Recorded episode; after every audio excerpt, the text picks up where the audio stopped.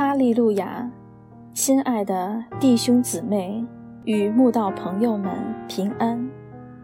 今天我们要分享的是《日夜流淌心中的甘泉》这本书中十月十日“静看归于回流”这篇灵粮。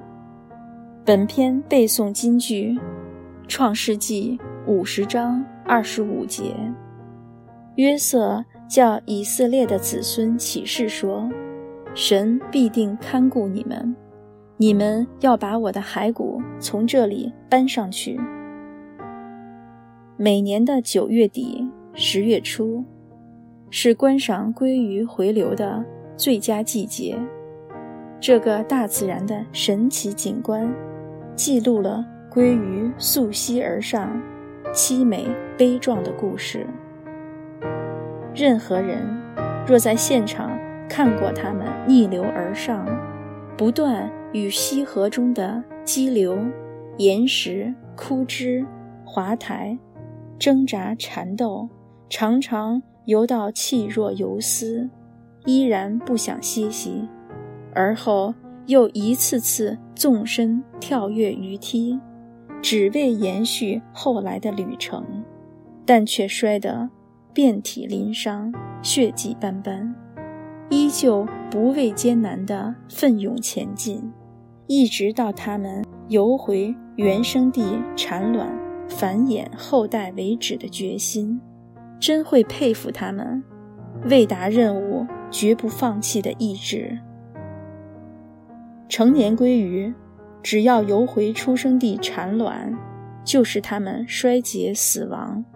功成身退的时候了，他们会毫不吝惜地让自己变成西湖中的养分，以此悲壮情怀，继续牺牲奉献这个让他们落叶归根的故乡，如此生生不息，世代交替，成为大自然奥妙的一环，何等让人敬佩、悸动！真神造物的伟大。赏龟的地方，通常都被枫林围绕。当枫叶变色，枫红掉落，片片落叶成为大地的养分，就像鲑鱼也成为湖里的养分一样。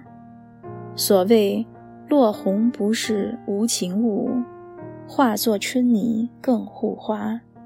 就是落叶归根，鱼死归海，大自然例行的循环过程，也是大地万物生生不息最美的教材。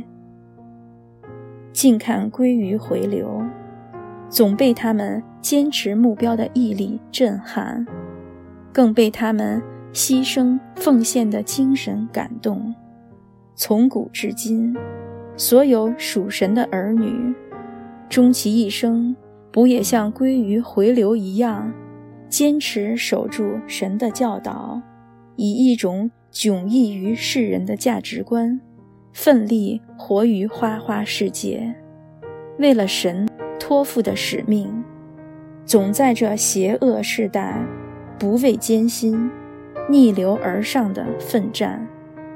纵使因此伤痕累累，甚至付出宝贵的生命，亦在所不惜。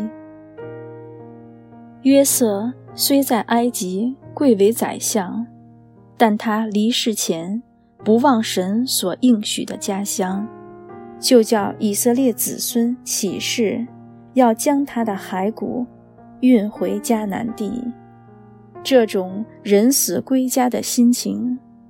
就像鲑鱼回流归乡一样，不过世上的家总是暂时的，唯有天家才是永恒的。基督徒一生奋斗的目标，就是离世时要归回天家，就像鲑鱼一生执意要游回出生地一样。只有轻看世界的荣耀。放弃世俗的虚荣，背起十架跟从主，才能忘记背后，努力面前，向着标杆直跑，得到神在基督耶稣里从上面照我们来得的奖赏。